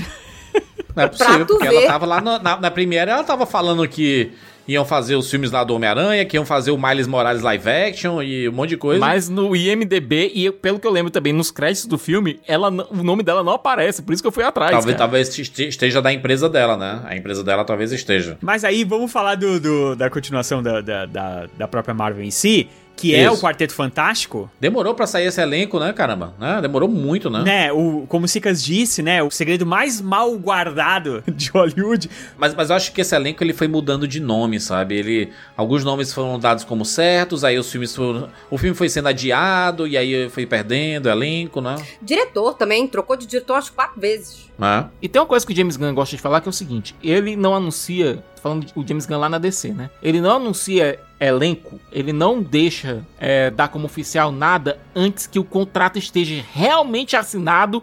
Com Sim. firma reconhecida e tudo. Então eu acho que É. realmente demorou um pouco pra, o, pra tinta secar do contrato, sabe? É, porque muitos nomes foram ventilados, né? O, o Adam Driver foi ventilado. E eu acho que essa mudança de diretor a gente pode ver, inclusive, nos cartazes que saíram. A gente teve aquele Sim. primeiro teaser pôster com aquele 4 é, de forma luminosa, sabe? Espacial. Genérico demais. Pois é, aquela coisa mais genérica do mundo. E a gente teve o pôster que saiu de fato. Que eu gosto de arte de pôster, sabe? Eu Sim. gosto de acompanhar arte de pôster. E essas artes estavam ficando cada vez mais iguais. É cabeça flutuante, cabeça flutuante, cabeça flutuante. Não, e essa e- arte de Quarteto Fantástico foi um bálsamo pros olhos. Né não? Tipo, meu Deus, uma personalidade. De fa personalidades de fato sendo, sendo exibidas numa, no- numa peça publicitária. O, quem é o artista dessa, dessa arte aí? ô? Não, eles deram, eles deram uma de, de, de Twitter, rede social, que não É, acredita vamos torcer para não ser uma inteligência artificial, né? Ela parece ter personalidade, né? E apesar que É. daqui a pouquinho, daqui bem pouquinho já vai ter. A inteligência artificial vai ter personalidade também. Mas ela é bem bonita e ela, ela combina com a data que ela foi lançada, que é o. ah, o Dia dos Namorados lá, né? Do, do resto do É, do mundo. Valentine's Só no Day, é. Brasil, que é em junho, que é a final, não tinha feriados nessa época pra gastar dinheiro, aí a galera botou pra junho. E nem feriado é, né? E nem feriado é. Eu achei bem bonito a arte. Rogério, que o Natal também, tá? Ah, O Natal, sim, mas, mas pelo menos o Natal Porque não é muito real ali, não. Não é aquela data ali, não. Mas o Natal, pelo menos, é mundial, gente, né? Só, só retificando aqui, certo? Quem fez o pôster do Quarteto Fantástico foi um, um artista conceitual chamado Wes Burt. Ai, cara, é, é bem legal. É, eu gostei muito da arte, eu acho a- ela bonita. Pega momentos do elenco ali que a gente já tinha visto em algum canto. Principalmente a. Como é o nome da moça? A Vanessa Vanessa, Kirby. Kirby. A- aquela, aquela imagem dela virando de lado é uma coisa que a gente já, já viu ela em algum lugar. assim, Finalmente dá uma um, sensação um de. Kirby ganhando dinheiro na Marvel, né? Finalmente! Não. Finalmente! Não oficialmente, né? Por mais que eles não tenham Juras? nada a ver Juras? com paretexto. Parabéns! Mas olha, eu só queria, eu só queria dar uma compartilhada aqui no num tweet do Wes Burt, que ele diz o seguinte: muito amor para os cineastas por apoiarem e escolherem ter é, essa imagem tão divertida pra, pra- de anúncio. E também muito obrigado ao grande é, Ryan Maynard, que inclusive a, a Luiz já entrevistou aqui pro Rapadura, é, por me ter do lado nessa aventura. Sua arte e trabalho de design é muito integral para esse projeto e foi muito divertido, que foi tão divertido pintar e foi um dia realmente incrível. Sabe, você vê um artista que tá realmente feliz em ter o seu, o seu trabalho sendo exposto e olha, a arte que ele fez, ela é interessante porque você não tem só os quatro, você não tem só o quarteto. Aliás, o design do coisa tá, ó, Chef's Kiss tá realmente É, porque você tem o design do coisa, né? É, isso, isso é uma coisa que eu não vi ninguém falando, assim. Cara, esse é o design do coisa, porque não tem como mudarem isso. É. Já tá aí, é oficial esse negócio. O Pedro Pascal com os cabelinhos brancos ali do ladinho ali, sabe? Você já tem todas as características. Não, e o uniformes. uniforme, que realmente né? parece pertencer aos anos 60. Porque a gente sabe Isso. que o MCU ele tem essa mania. Você tem um uniforme um uniforme 1 muito bom e depois eles começam a elaborar muito o uniforme, parece aquele negócio meio tático. Mas aqui não, tá realmente o uniforme do Quarteto Fantástico, você vê e reconhece. E existem no, no uniforme do Reed tem essas listras que eu acho que falam muito sobre o poder dele. Eu acho que é muito bem interessante. Você tem a presença do- não só do, do Coisa, mas você tem a presença do Ben Green lá que, no, no retrato no fundo. Uma pose meio Neil Armstrong, né? Nesse universo, será que é a- o primeiro homem a pisar na lua vai ser o Ben Green? Ou talvez ele esteja não um dos caras que ficou na, na, na lista curta e ficou triste de não ter sido escolhido e tal. Pode ser, É, pode ser. Você tem esse sorriso jovial do, do Tocha Humana, do Johnny Storm. É, e você tem o Herbie, cara, que é o robozinho deles. Cara, é um post que realmente dá mu diz muito. É dizer muito com uma imagem que não é genérica. É você fazer promessas pro público dizendo: olha, isso aqui não vai ser uma coisa, sem trocadilho, que você já viu no primeiro, no- nas duas primeiras interações ou três, né, se você contar do Roger Corman, nas primeiras interações do Quarteto Fantástico que a gente teve. Não, a gente vai fazer realmente um quarteto com um coração de família. O próprio logo da Marvel Studios, gente, o próprio logo do filme. Sério, comparem esse logo que a gente teve aqui do Quarteto Fantástico com aquele 4 genérico lá, quando o projeto tava nas mãos lá do, Sim. do diretor de Homem do, da trilogia Homem-Aranha. Ai, gente, o John Watts. Aquele homem é um robô. Mas a, a, a escolha do elenco também foi muito acertada, né? Porque são, são grandes nomes de Hollywood, né, cara? O Pedro Pascal tá no auge da carreira aí. Tá todo É, mundo no a- auge, cara. A Vanessa Kirby também no auge, o Joseph Quinn, que foi descoberto ali no Stranger Things, que é, a galera de Stranger Things se arrepende até hoje de ter dado o final pro Ed que eles deram, porque esse personagem capitalizou demais, né? A galera amou o É, personagem. mas eu acho que o, eu acho que o Joseph Quinn tá morto de alegre, que tá, já tá agora no, no Gato Silencioso, tá no Gladiador 2 e agora tá em Quarteto Fantástico, cara. Pra, pra carreira dele foi maravilhoso. Tá todo mundo em alta. O próprio Ebon Oz, que faz o, o, o primo, o primo Ah, lá o no primo do Urso, Urso. né? Então é um, é, um, é um cara que também tá, tá galgando o seu espaço e ele Ganhando prêmio adoidado. ganha- também, né? É. O que esse É, homem ganhou pô. de prêmio agora né, nessa temporada, bicho? Pra ele, inclusive, isso vai ser incrível, porque se os prêmios ele já tem e ele ganhar projeção pra ficar realmente famoso, agora a carreira dele tá É. feita. E Se dinheiro, o filme for um sucesso, ele está feito. e dinheiro no bolso, que é a parte, assim, que eu acho que pra ele, a essa altura, deve ser até mais importante do que Mano, é ganhar que é prêmio. good, nós não have. Os boletos não se pagam com prêmio, galera. No urso ele não deve ganhar tanta grana, não, cara. Teve uma entrevista recente do Josh Brolin dizendo que na época que ele fez Onde o Sol Não Tem Vez, ele não recebeu nada. Tipo, ele tava quebrado. Quando começou É. a entrar os contra-cheques, ele, ele agradeceu a Deus, sabe? Ele começou a agradecer a Deus quando começaram a entrar os contra-cheques. Um ator como Josh Brolin, que é um ator incrível. Uhum. É, cara, esse- e esses filmes, assim, eu vi muita gente criticando aí em redes sociais, né? Os tênis verde, criticando que, ah, agora acabou a carreira do, sabe, do Moza, acabou a, a carreira do, do Do Pedro Pascal? Pedro Do Pascal. Joseph Quinn? Não, gente. Pessoal das migas que disse isso. Você conseguir hoje um papel da Marvel é o equivalente cinematográfico você passar no concurso público.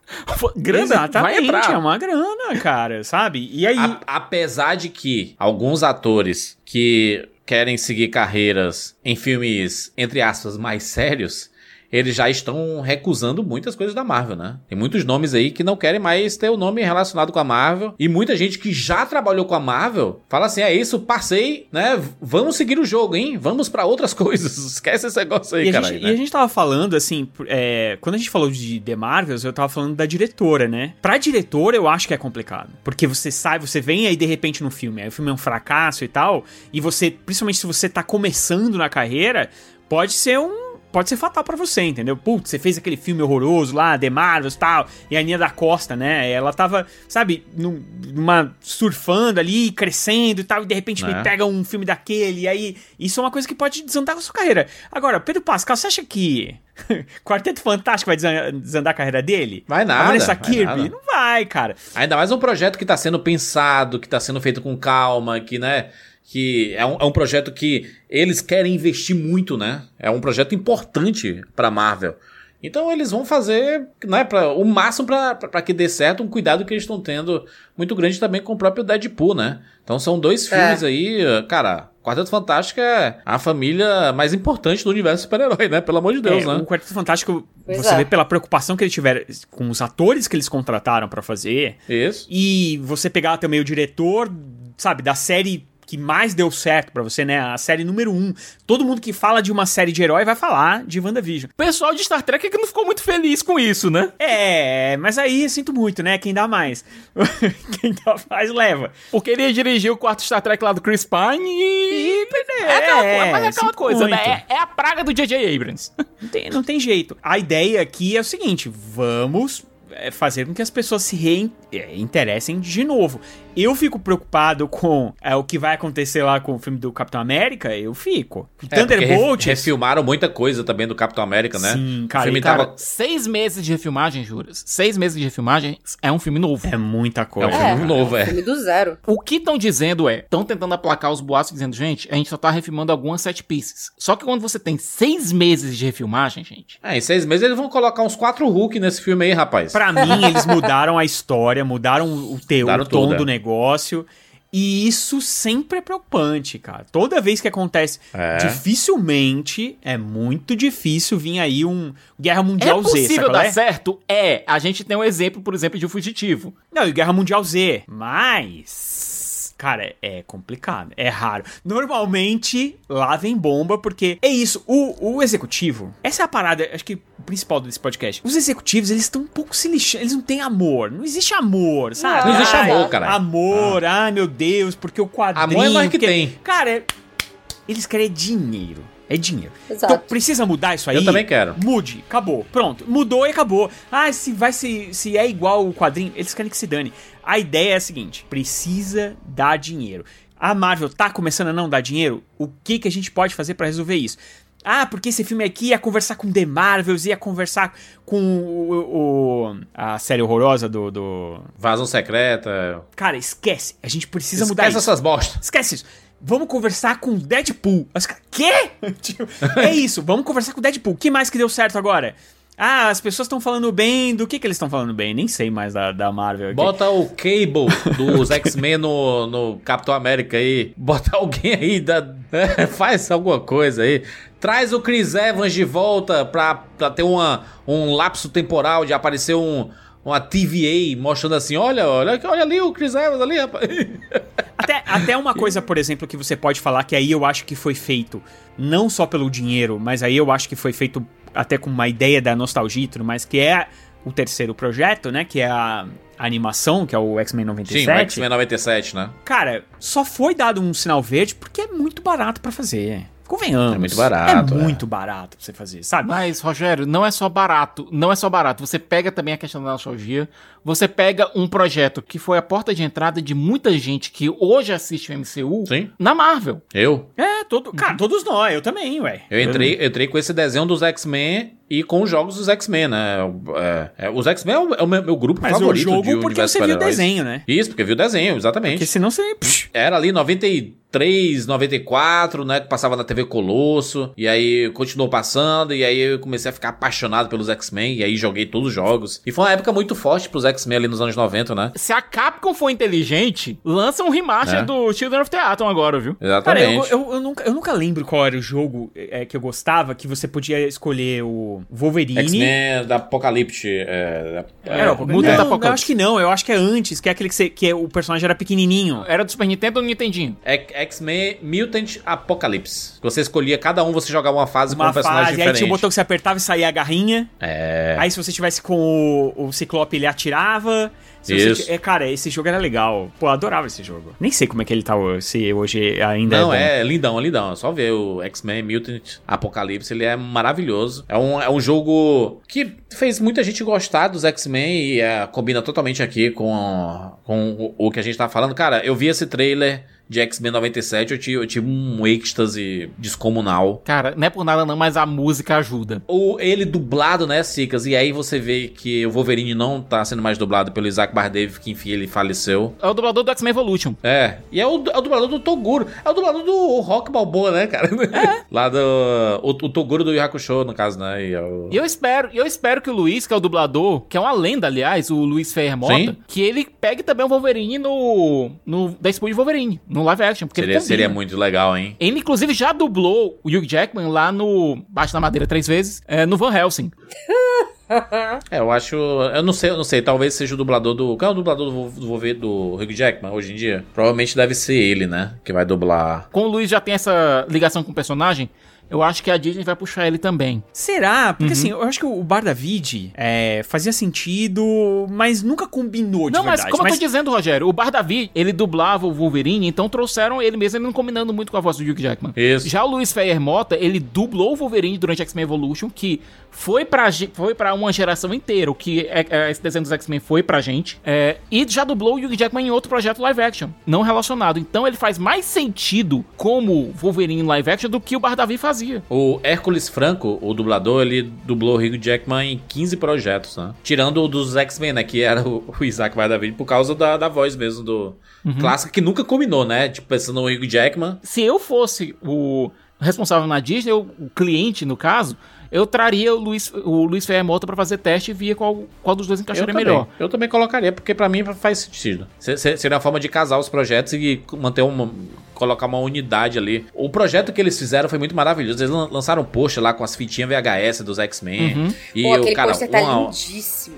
o Lindíssimo. trailer coloca ali um- uns dizeres escritos assim, né? Os X-Men Ele começa estão com de Previously volta, sabe? on X-Men. É, não, achei, achei maravilhoso, assim, e- existe um, um novo estilo de animação ali, eles pegam o estilo antigo, e aí eles dão uma, uma refinada e tudo, mas ainda é a animação antiga, assim. A gente teve quatro temporadas de X-Men e pra quinta temporada liberaram um orçamento menor, então eles foram pra outro estúdio. Você pode ver que da primeira pra quarta você tem um estilo de animação e na quinta o negócio Isso. fica fica bem ruim.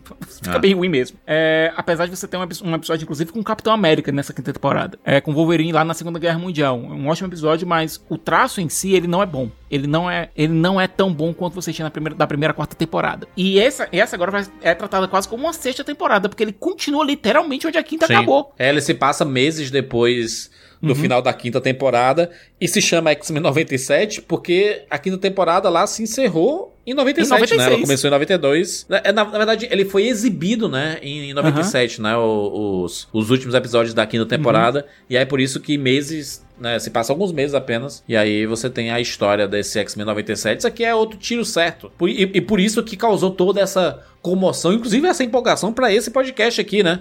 Em uma semana a gente teve o, o trailer. Cara, não é pouca coisa, tá? É o trailer mais assistido da história do cinema em 24 horas. 365 milhões de views? Não, tá certo que a Disney deu uma roubada, né? Por quê? Porque eles botaram nessa conta aí a audiência do Super Bowl. Ah, mas, mas beleza, faz parte, Pô, né?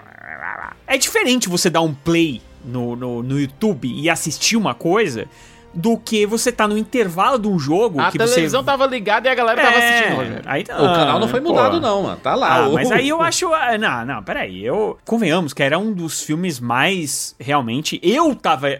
Eu tava empolgado pra ver esse trailer, porque, queira ou não, é o único filme do ano, e, e eu gosto de Deadpool, e é obviamente que a gente quer ver é, toda, né, aquela galhofada, e a gente quer ver os personagens da Fox, a gente quer ver tudo isso. Mas tu botar a conta do, do Super Bowl eh, somar-nos no vídeo, ah, eu acho já.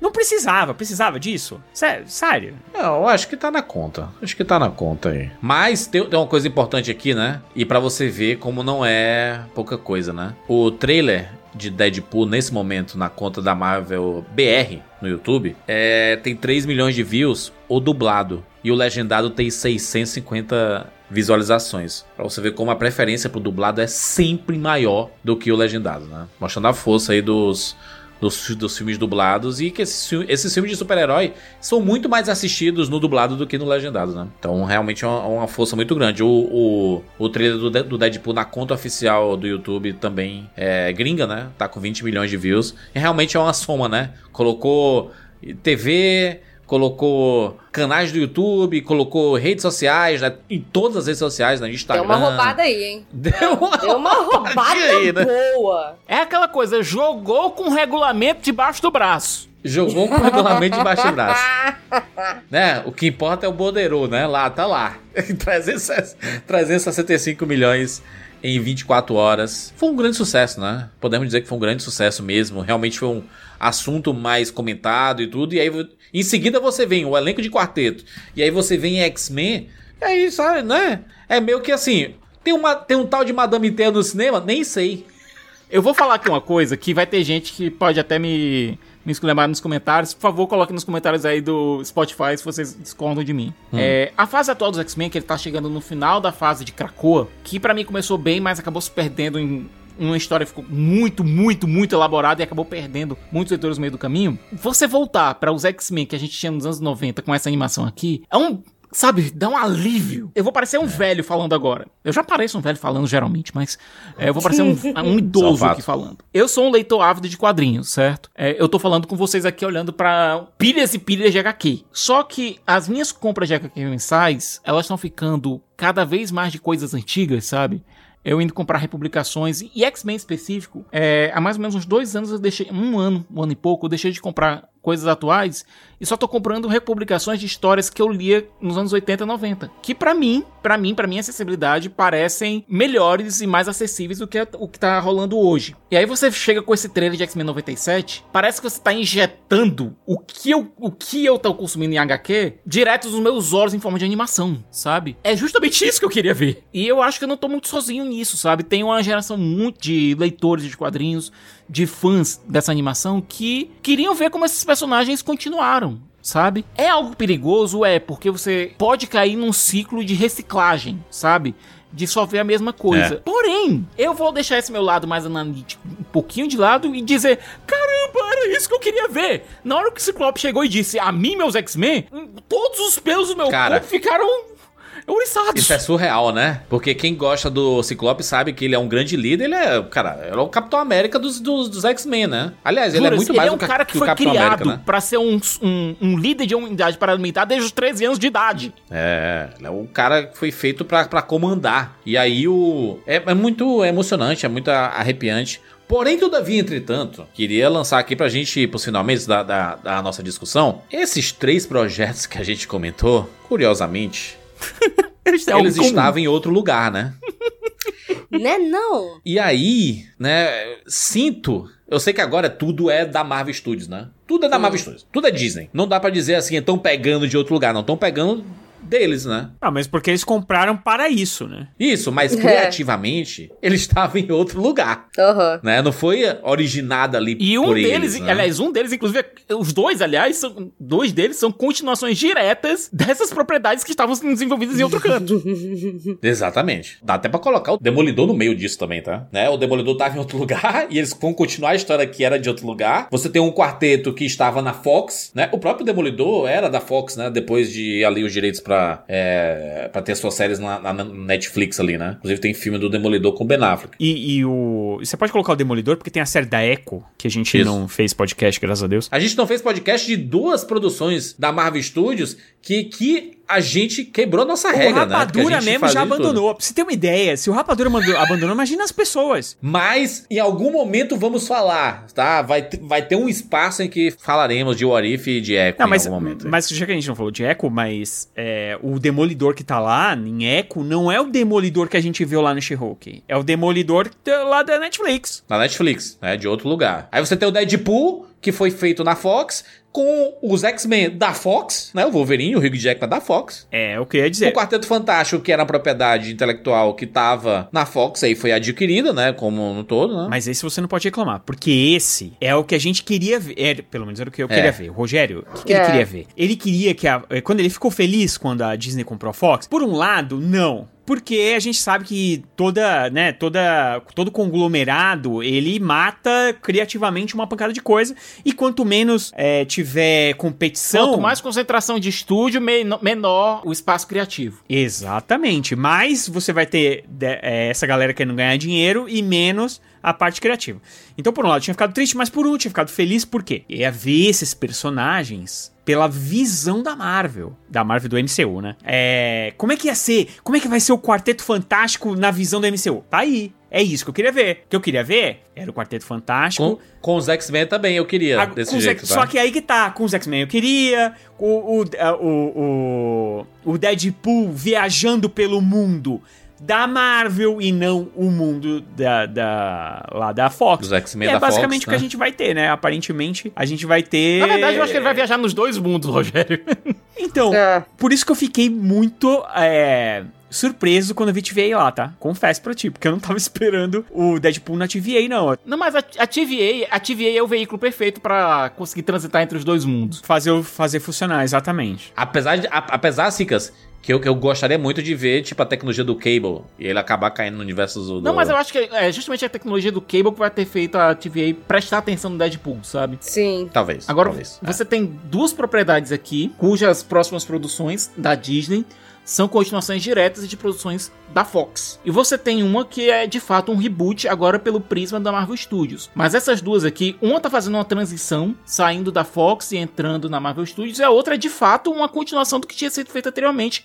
E a gente via lá na Fox Kids, ou então na Fox Kids, Jetix. Na Xuxa. TV Colosso. Não, TV Colosso. Nunca foi na Xuxa. As minhas manhãs era a Xuxa, mudou pra TV Colosso, mudou aí, aí é difícil de lembrar os desenhos todos. Mas pra mim, pô, era total ver de manhã lá, esperar o momento pra assistir. Não, e Nunca- X-Men geralmente é- ou era o penúltimo ou era o último, dependendo da temporada. Ele não passou na Xuxa. Ele, ele passou, sabe onde? Passava na, na TV Globinho, né? Óbvio. Mas passava naquele programa lá da Angélica, lembra? O Angel Mix. Babuluá, sei lá, o Angel Mix, sei lá. Tinha um desses É, teve aí. vários programas da, da Angélica, na verdade, de manhã, né? É bacana, por um lado. Mas por outro, fica um pouquinho com essa carinha realmente de caça-níquel, assim, de tipo, cara, é isso aí, ó. Você, É. Nostalgia. eu acho que, Rogério, o que vai definir, o que vai definir se isso é ou não caça-níquel é a qualidade do projeto. Qualidade do projeto, exatamente. Isso, isso, Porque assim, é. eu confesso pra vocês que eu nunca assisti a história inteira dos X-Men. Eu nunca.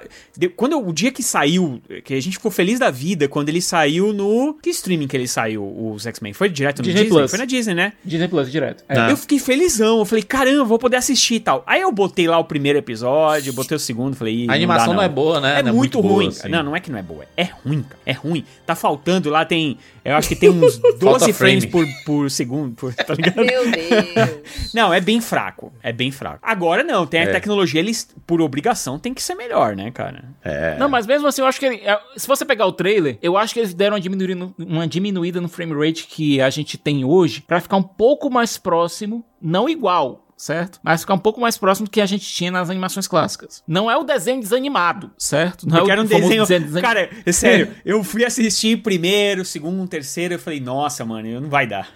Não vai dar, não consigo. Porque assim, o, o Rogério já é tradicionalmente o inimigo da animação. Já sou. Não, é, É. porque. Ah, não, cara, é porque grita. Grita assim. Porque assim, a nostalgia, por um lado, ela me quer e tal. E aí, muitas vezes, eu vou rever essas coisas e tal. E eu falo, pô, não devia ter revisto. Não, não, não tem que tentar. Na cabeça é tão mais bonito, sabe qual é? Eu não vou negar aqui.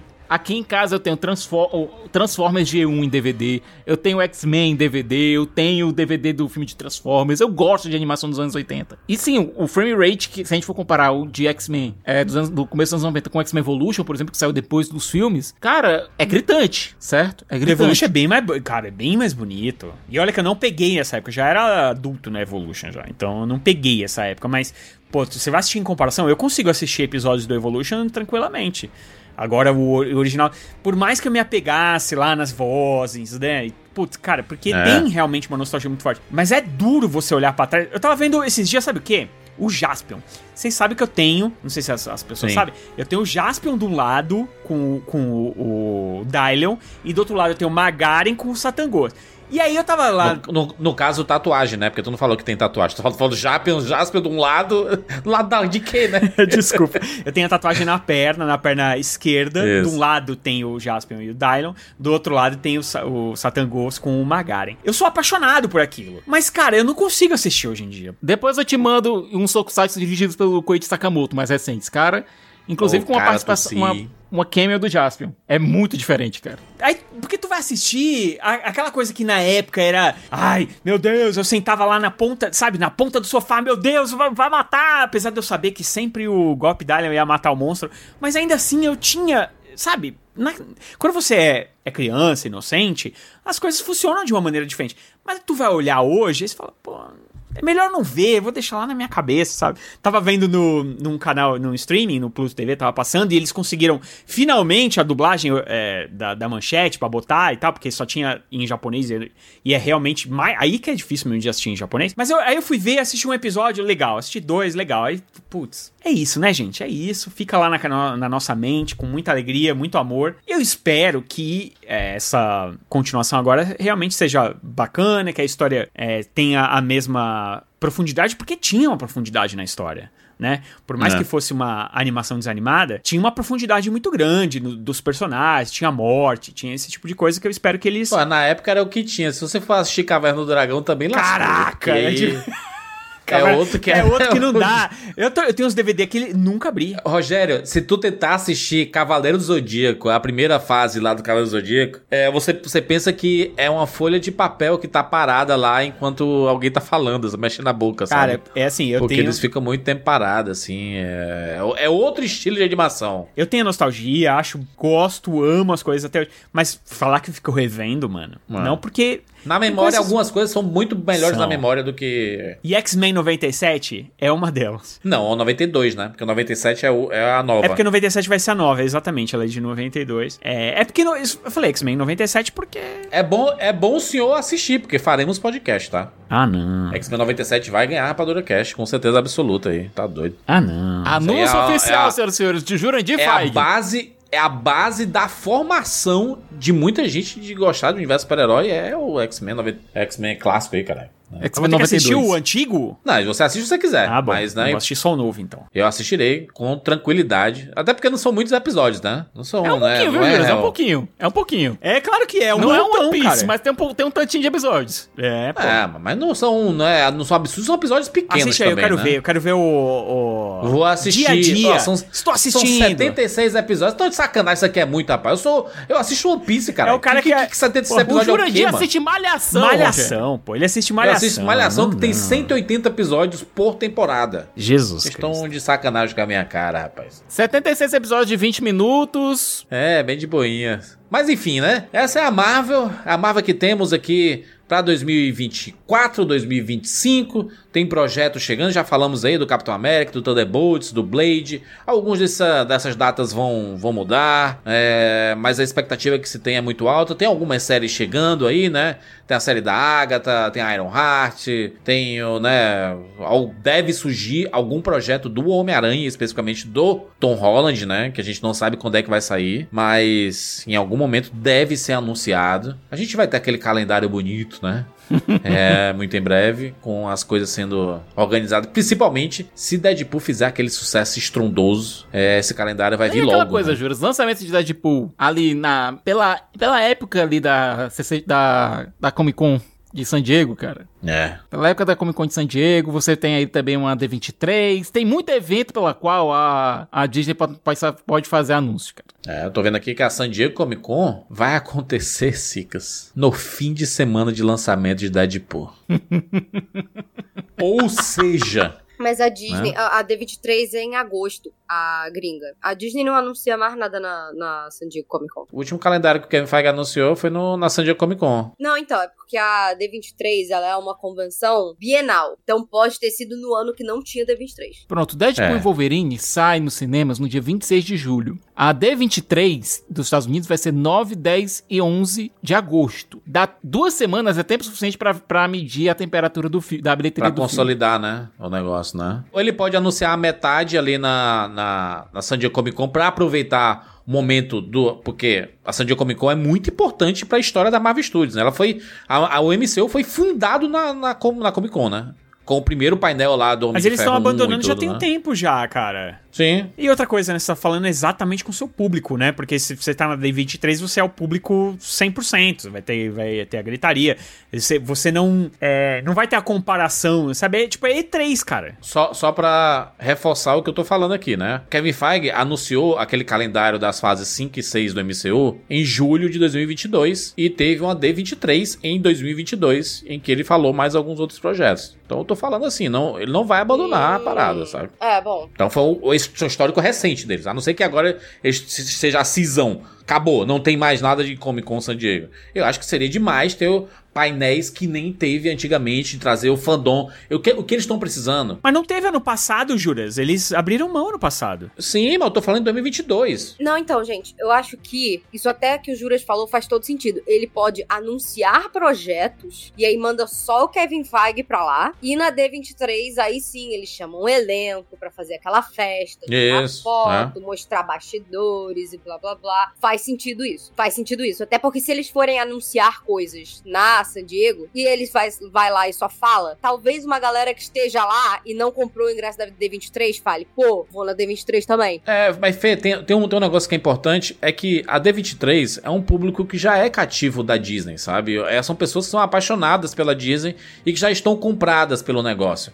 A San Diego Comic Con, o que a Marvel quer é recuperar esse público da San Diego Comic Con, que são a galera, a galera que é apaixonada por universo de super-heróis e que tá se sentindo assim, porra, não tem tanta mais coisa legal aí na Marvel, né, mano? Vamos animar. E a Comic Con San Diego faz isso. Faz essa animação, faz esse esse burburinho e tudo, sabe? Então, eu acho que pode haver. po- po- Pode acontecer uma, uma divisão aí, sabe? De, de algumas coisas. Algumas coisas serem mostradas só na, na D23, por exemplo. Não mostrar nada aqui na, na San Diego Comic Con, sabe? E- mas ter anúncio, ter calendário. Os calendários do. Da Comic Con são clássicos, sabe? Da, da D23 não são tão clássicos assim. Porque a gente É, não na vê nada. D23 é, é mais chamar o diretor pra falar alguma coisa, chamar os atores pra dar um lá, dar, fazer, sabe? Dar É, um é mostrar um trailer, um vídeo, é, né? Exatamente. É uma coisa assim, sabe? Uhum. Então, realmente, eu acho que vai ser muito importante o meu do ano aqui. Aliás, dois- 2024 vai ser um ano muito importante pra Marvel em todos os sentidos aí. E a gente pode estar vendo é, realmente o levante do MCU e da Marvel Studios em si, né? Depois desse período turbulento aí.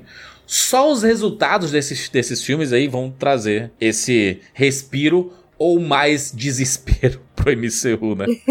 Vamos aguardar. Por novidades aí. É isso, falamos sobre Marvel aqui? Deixa seu comentário no Spotify. O que é que você acha dessa nova leva aí de novidades da Marvel Studios que saiu essa semana e que a gente comentou aqui também sobre o histórico recente do MCU. Você ainda continua empolgado? Você que estava desempolgado com o MCU, viu o trailer de Deadpool e Wolverine, voltou a empolgação? Deixa aí seu comentário, é muito importante pra gente. Aproveita para seguir a gente no Twitter, né, no X, arroba rapadura, ou lá no Instagram, arroba cinema com rapadura. Você pode acompanhar a gente, né, falando lá com os nossos vídeos. Lá no YouTube tem muitos vídeos, muitos shorts. Você acompanha novidades, curiosidades do mundo do cinema. A gente está produzindo muitas coisas bacanas, então seria muito legal se você acompanhasse lá no YouTube também. É só digitar Cinema com Rapadura, você vai encontrar o nosso canal. E aí aproveita para se inscrever lá também. É isso. Nos encontramos na próxima semana. Tchau.